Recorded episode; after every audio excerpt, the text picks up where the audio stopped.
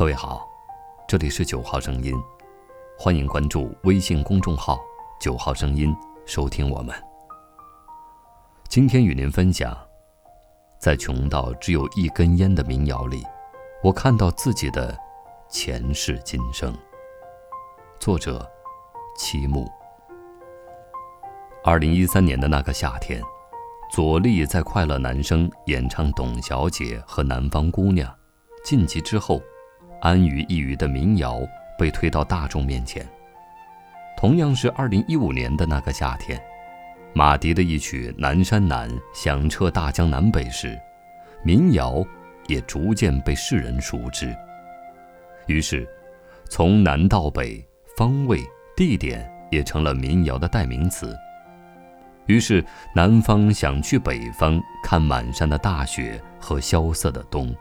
北方想去南方看蜿蜒的小河和闷热的夏，一时之间，小众音乐让人看到了它的独树一帜。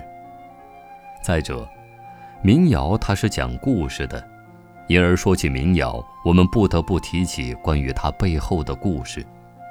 几乎每首民谣的背后，都有着一个或美丽、或欢愉、或悲伤的故事。它总能够和我们内心深处的某些东西产生共鸣。你明明知道它讲的是别人的故事，却听成了自己的，而自己的故事也变成星星样散落在世界各地。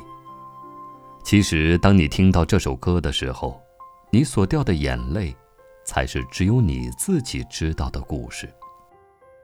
而如今。孤独也充斥着民谣，很多人开始倾心于漫漫长夜，听一首民谣，只为做上一场第一次遇见他的梦。越来越多的人喜欢民谣，只能证明中国城市里的人也越来越孤独了。这是感官上的直觉享受，很多人口中说着要爱荒野上的风声。非得把自我定义的流浪，称之为时尚，说那是胜过爱贫穷和思考。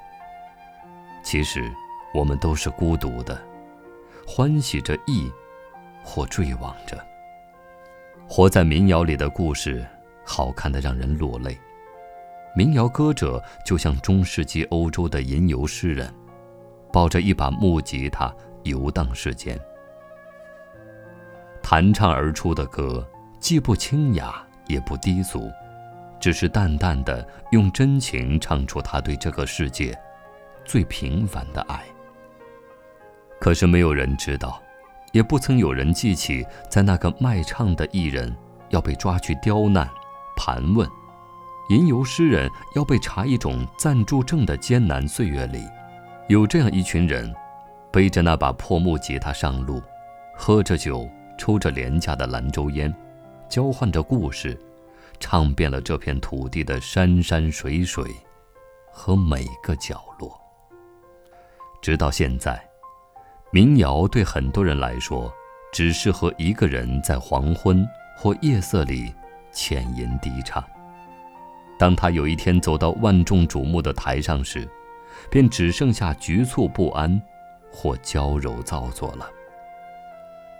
然而，民谣最能够吸引人的魅力，也恰巧在这里。歌里所唱的孤独与浪漫，正是每个人心中都有的故事。它没法哗众取宠，唯能以情动人。一生清尽一生欢，半世浮沉半世愚。诚然，对民谣我有着很深的情结，倒不是因为。那有谁的身影？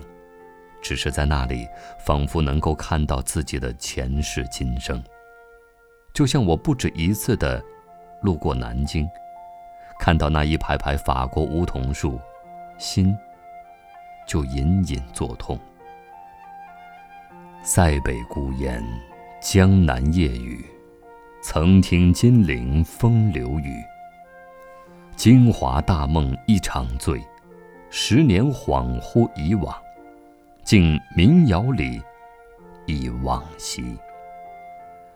或许这就是很穷的民谣，穷到往往只有一根烟，一瓶酒，穷到让人唏嘘。